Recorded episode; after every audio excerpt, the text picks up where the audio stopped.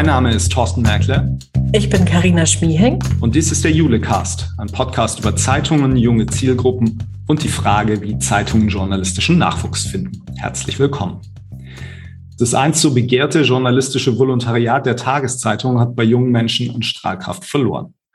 Redaktionen müssen sich etwas einfallen lassen, damit der journalistische Nachwuchs ins Medienhaus kommt. Wie entwickeln sich Anzahl und Qualität der Bewerbungen aufs Volontariat?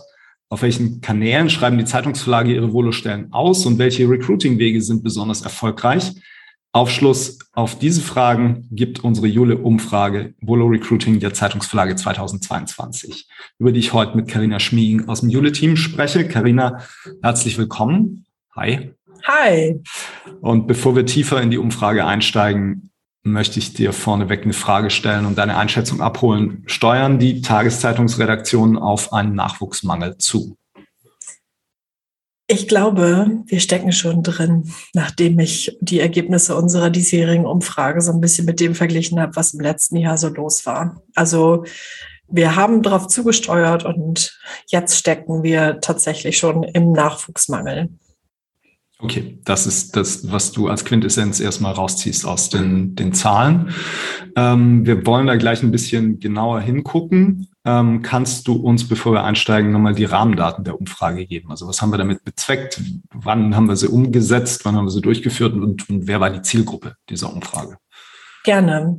Also wir haben zum zweiten Mal in diesem Jahr die Verantwortlichen für das Volo-Recruiting befragt. Das heißt, dass wir die Verlage innerhalb unseres Netzwerks und darüber hinaus kontaktiert haben, immer wieder mit AusbildungsredakteurInnen in Kontakt gekommen sind und die darum gebeten haben, äh, eine Einschätzung darüber zu geben, wie die Anzahl der Bewerbungen, die Qualität der Bewerbungen ähm, sich so entwickelt hat und aktuell ist, was für Anforderungen Sie an neue VolontärInnen stellen und auf welchen Kanälen Sie eigentlich gut äh, Bewerbungen generieren können. Das sind so im Wesentlichen die Fragen, die wir gestellt haben. Im letzten Jahr hatten wir äh, zwölf äh, Antworten bekommen auf äh, diese Umfrage. Und in diesem Jahr sind das glücklicherweise 26 gewesen. Also ja. wir merken, äh, das Thema hat voll den Nerv getroffen. Immer mehr Verlage innerhalb unseres Dunstkreises setzen sich mit dem Thema auseinander und äh, die haben unsere Fragen beantwortet. Ja. Erklärst du dir so diese deutliche Zunahme? Weil tatsächlich letztes Jahr waren es zwölf. Wir waren so ein bisschen enttäuscht. Ich erinnere mich auch noch, wir haben dazu ja im vergangenen Jahr auch einen Podcast aufgenommen ja. zu den Ergebnissen der Umfrage und ich erinnere mich, dass du da äh, in einem Rant abgedriftet bist. Oh ja. Also, Carina äh, Schmiing auf 180 live on tape. Wer das, das war richtig will. gut. Wir sollten das immer verlinken. ja, die, genau. Das war der Julecast Nummer 29, falls Sie in der Timeline zurückgehen wollen und das nochmal hören wollen. Aber du hattest dich da ziemlich geärgert über die geringe Anzahl an Rückläufen bei dem, wie wir ja fanden und immer noch finden, wichtigen Thema. Das ist jetzt besser geworden. Haben wir das Ding jetzt besser beworben in diesem Jahr oder ist das für dich Ausdruck der Tatsache, dass da mehr Aufmerksamkeit auf dem Thema drauf liegt in den Redaktionen? Nee, also ich glaube, Eigenlob stinkt, aber ich glaube, wir haben echt gute Netzwerkarbeit gemacht im letzten Jahr. Und ich glaube, dass äh, wir dadurch, dass wir uns richtig gut ähm, ausgetauscht haben mit eben jenen Leuten, uns ganz oft getroffen haben und wir gemerkt haben, dass mal sowas wie Mundpropaganda also von selbst. Vorsicht, virtuell getroffen. Ne? Virtuell getroffen. Das ist immer noch Corona. ja, genau. Wir haben das natürlich virtuell gemacht. Wie sollen wir auch sonst einmal monatlich aus ganz Deutschland die Leute an einen Fleck bekommen? Völlig, völlig richtig, ja. Ähm, äh, ich glaube, da ist das erste Mal sowas passiert wie Mundpropaganda von selbst. Also wir haben es ja erlebt, dass immer mehr Leute bei uns an der Tür geklopft haben und gesagt haben, könnte ich vielleicht auch mit zu diesem Austausch kommen? Ähm, weil man da gemerkt hat, die nehmen das ernst, die Leute, die sich da treffen. Und äh, die haben alle gemeinsame Herausforderungen. Und deswegen glaube ich auch ein Interesse daran, gemeinsam Wissen zu generieren und Vergleichbarkeit zu schaffen. Ja, auf jeden Fall haben wir jetzt mehr mehr Wissen generiert, na, mehr Wissen stimmt gar nicht, aber natürlich haben wir mehr Rückläufe generiert. 26 ist toll. Ähm, verlässlicheres Wissen. Verlässlicheres vielleicht. Wissen, sehr gut, genau. Mhm. Immer noch, glaube ich, entfernt von sowas wie Repräsentativität bei mehr als 300 Zeitungsverlagen in Deutschland, aber immerhin kratzen wir so an der 10 Prozent Marke, wenn wir auf alle Redaktionen gucken. Und ich glaube, man muss in Rechnung stellen, manche der Menschen, die uns Rückmeldung gegeben haben, sind ja zuständig für die Volo-Ausbildung für mehrere Richtig. Zeitungstitel. Am Ende. Ähm, insofern, glaube ich, können wir einigermaßen valide Aussagen treffen. Ja. Das denke ich auch. Und wir haben doch, ja auch ja. was Schönes, noch einen Zusatz, ja, was wirklich schön ist. Wir haben auch ganz viele verschiedene Größen und äh, Regionalitätsgrade an Verlagen dabei. Also ja.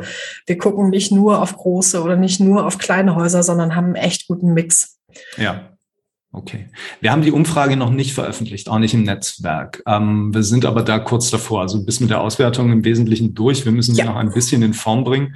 Ähm, dieses Gespräch heute soll auch ein bisschen dazu beitragen, dass wir uns selbst nochmal klar machen, was sind eigentlich die Ergebnisse. Ich würde mit dir so ein paar Punkte durchgehen wollen. Ich war wie immer faul bei diesen Umfragen. Ich lasse mich ja immer von dir lieber da durchsprechen, als selbst Zahlen zu lesen.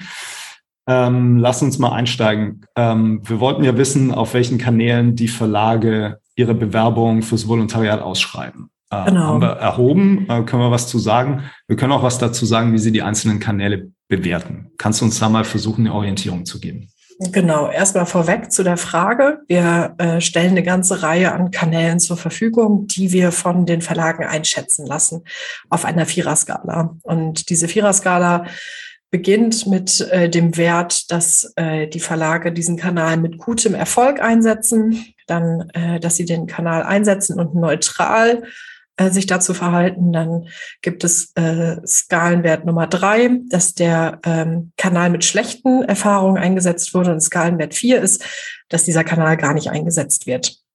Und wir haben da ein, äh, ich denke, ein gutes Dutzend an Kanälen und auch eine kleine Veränderung zum Vorjahr vorgenommen. Wir wollten jetzt nämlich noch genauer wissen, wie Social Media eingesetzt wird. Wir haben im letzten Jahr einfach nur nach Social Media gefragt und in diesem Jahr ein bisschen stärker aufgeklustert. Und äh, da komme ich auch direkt zum Sieger dieser ja. äh, Kategorie, nämlich die Social Media Kanäle der Medienmarken. Also sprich, äh, wenn wir jetzt an eine Tageszeitung denken, dass das dann der Instagram-Kanal dieser Tageszeitung ist und eben nicht ein Instagram-Kanal, der sich spezifisch mit der äh, Volontärsausbildung auseinandersetzt.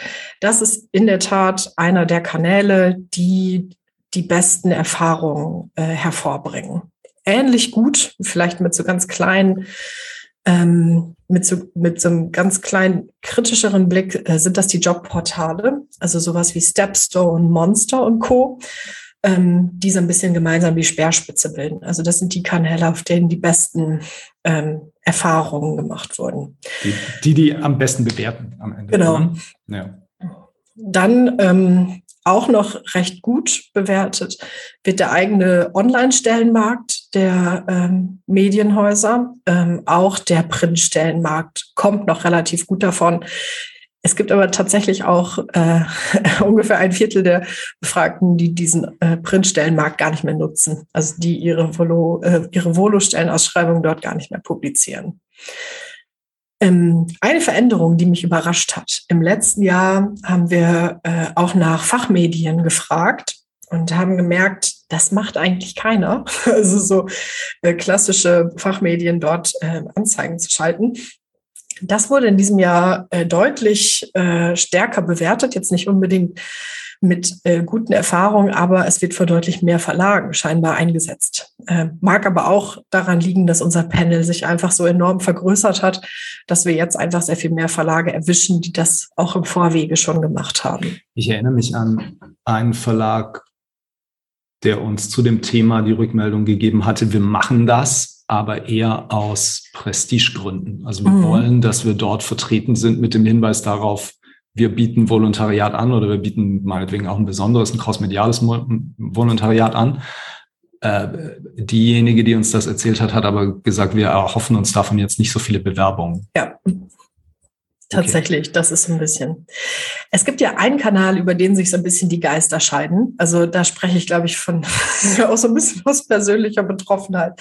Das sind diese eigenen Social-Media-Kanäle nur für Volos. Also da gibt es sowas äh, da gibt es so eigene Instagram-Kanäle, die von Volos betrieben werden, über die man dann auch neue Volos akquirieren will.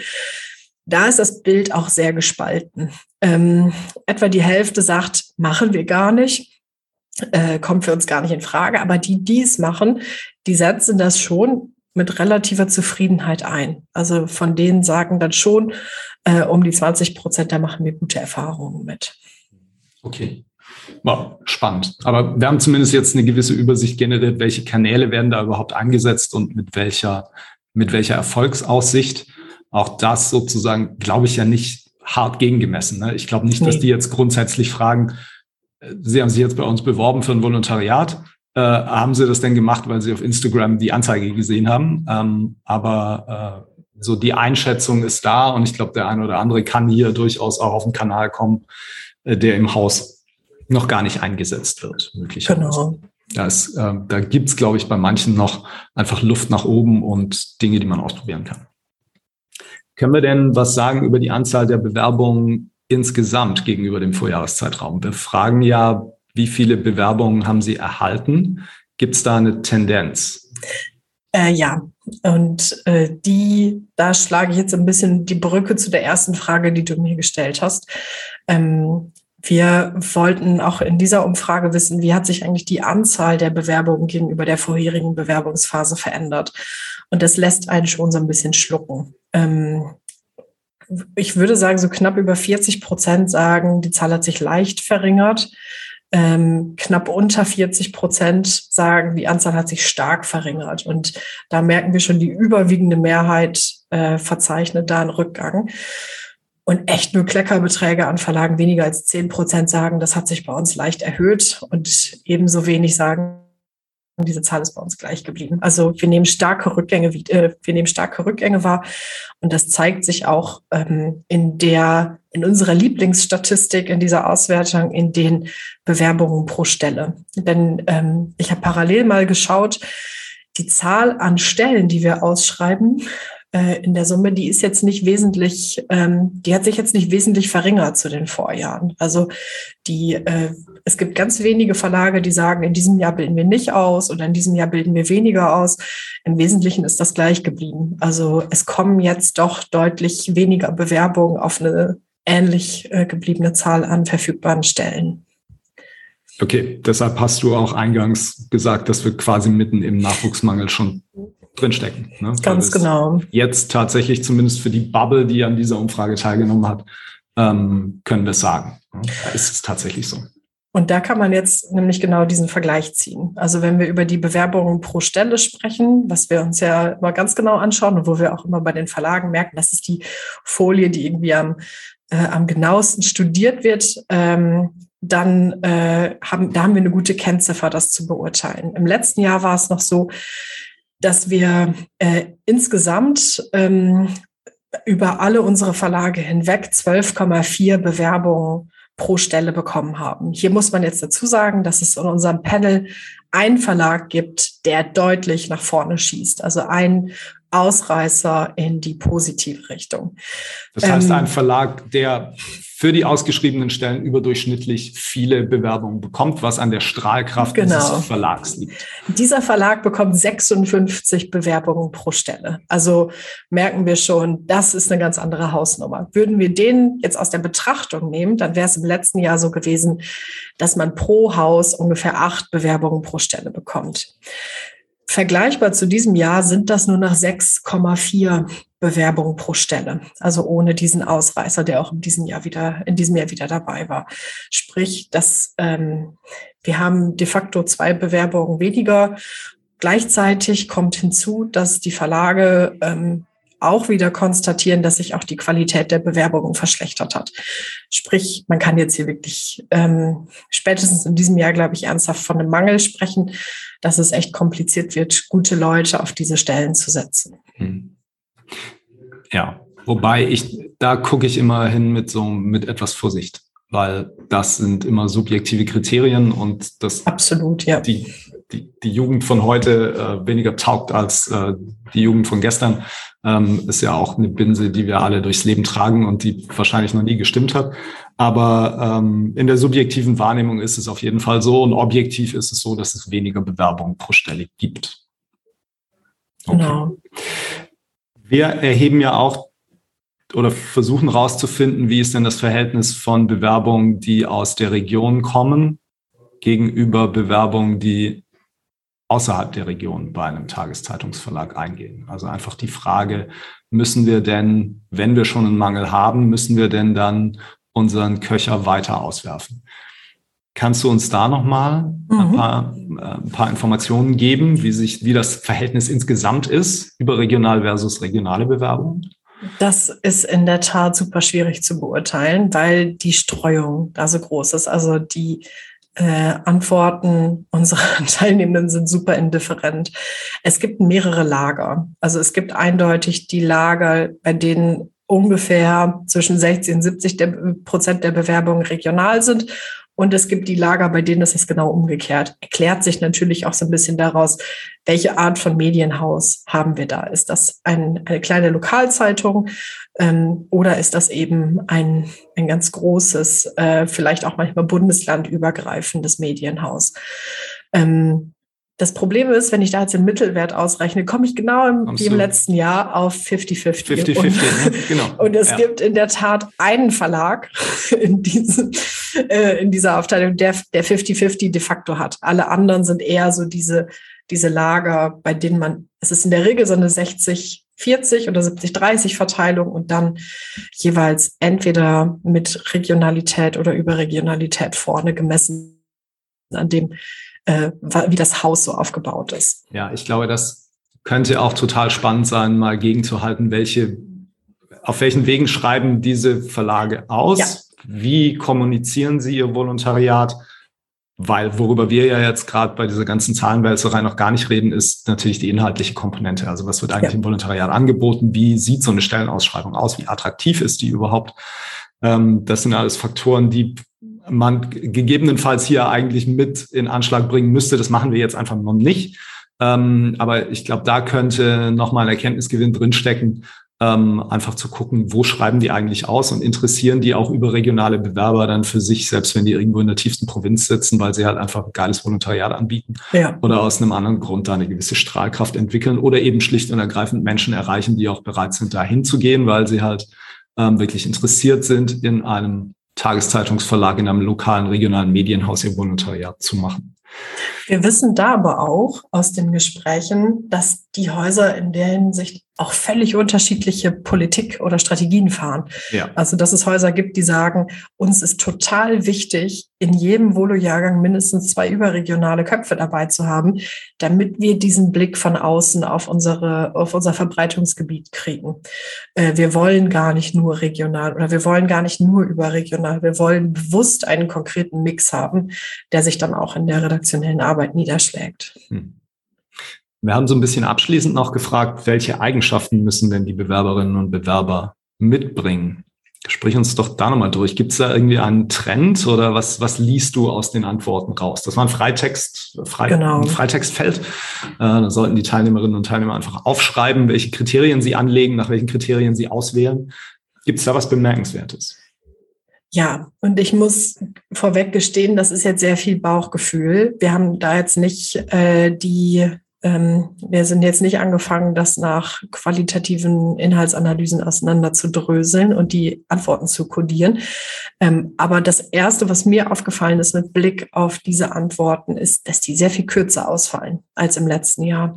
Ich erinnere mich, dass wir im letzten Jahr teilweise Antworten dabei hatten. Da haben Verlage ganze Anforderungskataloge aufgeschrieben. Da ging es los mit erstens, es soll digitale Kompetenz vorhanden sein. Zweitens, wir wollen eine sichere Schreibe. Drittens, es muss jemand sein, der neugierig, aber auch belastbar und zuletzt auch noch ähm, super eloquent ist. Ähm, das sehen wir in diesem Jahr nicht mehr. Also wir sehen sehr kurze Antworten, und sehr pointierte Antworten. Äh, ein Motiv, das ganz häufig auftaucht, ist eben äh, so diese digitale Kompetenz, ähm, die Volos, die eingestellt werden sollen, crossmedial denken können. Es soll eine Online-Affinität geben, die sich dann ganz häufig in sowas wie eigenen Social-Media-Kanälen, Blogs oder eigenen YouTube-Kanälen ähm, ausdrücken darf. Ähm, eine da gibt es ein Lager, das sich sehr auf diese Soft Skills konzentriert. Das ist dann sowas wie, wir brauchen Neugierde, wir brauchen Lernbereitschaft. Äh, wir wollen jemanden haben, der ähm, sich flexibel zeigt, der äh, eine gute Affinität zu Menschen aufbauen kann. Und es tauchen jetzt doch, und das ist im letzten Jahr sehr viel weniger gewesen, ähm, meiner Erfahrung nach, ähm, auch wieder die Leute auf, die sagen, wir brauchen eine gute Schreibe. Und da waren wir eigentlich gefühlt so ein bisschen von weg, dass, äh, dass wir eben nicht mehr diese Edelfedern suchen. Ja, ist es denn nicht, ich frage mich immer, ähm, ist es denn nicht so, dass ich eher auf einen Mix achten würde? Also, dass nicht ein Volontär, eine Volontärin alles kann, ja. was gefordert ist. Also wahrscheinlich brauche ich doch zukünftig auf jeden Fall Leute, die immer noch schreiben können. Punkt. Also die müssen alle irgendwie schreiben können. Ja. Ich glaube aber auch, das ist ein Handwerk, was man, ähm, was man einfach auch vermitteln kann. Aber darüber hinaus brauchst du doch dann in so einem Volo-Jahrgang wahrscheinlich auch welche, die einfach total digital affin sind. Du brauchst vielleicht Leute, die ähm, Rampensaugqualitäten haben, weil ja. sie dann äh, irgendwann Podcasts machen oder sich vor Kameras stellen und Social Media Accounts bespielen und das eben ohne Scheu tun und auch gut tun. Nicht jeder Volo kann alles können, oder? Und genau. danach zu suchen ist doch wahrscheinlich auch müßig. Wahrscheinlich wird man doch eher das, diese Qualifikation dann verteilen Total. und hoffen, dass man einen Jahrgang kriegt, in dem ich alle diese, diese gewünschten Qualifikationen, die ja so ein Medienhaus auch braucht, dann aufgesplittet habe über mehrere oder auf mehrere Köpfe. Es gibt da eine schöne Antwort zu. Ähm, wir suchen nach wie vor die klassischen journalistischen Kompetenzen. Den Rest bringen wir bei. Und das fasst das, glaube ich, ganz gut ja. zusammen. Also diese, da, ist, da gibt es schon noch, überspitzt gesagt, gibt es da schon noch Leute, die verstehen, dass das eine Ausbildung ist und eben ja. nicht ähm, ein, ein ein Arbeitsverhältnis in dem Sinne ist, sondern tatsächlich ein Ausbildungsvertrag, den die äh, jungen Leute dann mit den Medienhäusern eingehen. Ja, das halte ich für eine gesunde Einstellung. Äh, erstmal dran zu glauben, dass die so ein Grundgespür, eine Grundwesenseinheit Journalist mitbringen müssen und dass sie den Rest irgendwie lernen können. Ne? Ähm, mir fehlt eine Sache bei den Qualifikationen oder ich habe es zumindest nicht so deutlich rauslesen können. Und ich glaube aber, dass es eine Eigenschaft, die immer wichtiger wird und das ist im Wesentlichen Resilienz. Ich glaube, dass wir gucken müssen, Menschen zu finden, die mit einem permanenten Wandel umgehen können. Ich habe dazu auch, also es ist ja immer so, wenn man dann mal eine Brille aufgesetzt hat, so wie ich jetzt diese Resilienzbrille aufgesetzt habe, dann äh, fangen die Dinge an, äh, immer auch so auszusehen, wenn man mit dieser Brille auf sie drauf guckt. Aber ich habe gestern eine äh, Studie wahrgenommen, die ist gestern veröffentlicht worden, also gestern zum Zeitpunkt der Aufzeichnung dieses Podcasts. Jesus, das ist mein 59. Juli Cast und immer noch sage ich solche Sachen. Und noch gestern, immer. Mann, das würde kein, das würde kein Volo mehr machen. Das lernt man sofort im, genau. in der Online-Redaktion. Aber habe ich halt nicht gelernt. Ne? Es, gibt, ja. es gibt online kein Gestern. Ja, es gibt online kein Gestern. Ähm, es gibt auch im Podcast kein Gestern. Kürzlich, es ist eine aktuelle Studie. Ähm, kürzlich habe ich die wahrgenommen. Das ist eine Studie der Otto Brenner Stiftung, die sich angeguckt hat, wie reagieren Journalistinnen und Journalisten auf den Medienwandel. Und diese Studie kommt ganz stark verkürzt gesagt zu dem Schluss, der Medienwandel ähm, stresst Medienschaffende und insbesondere eben Journalistinnen und Journalisten und vertreibt sie aus der Branche.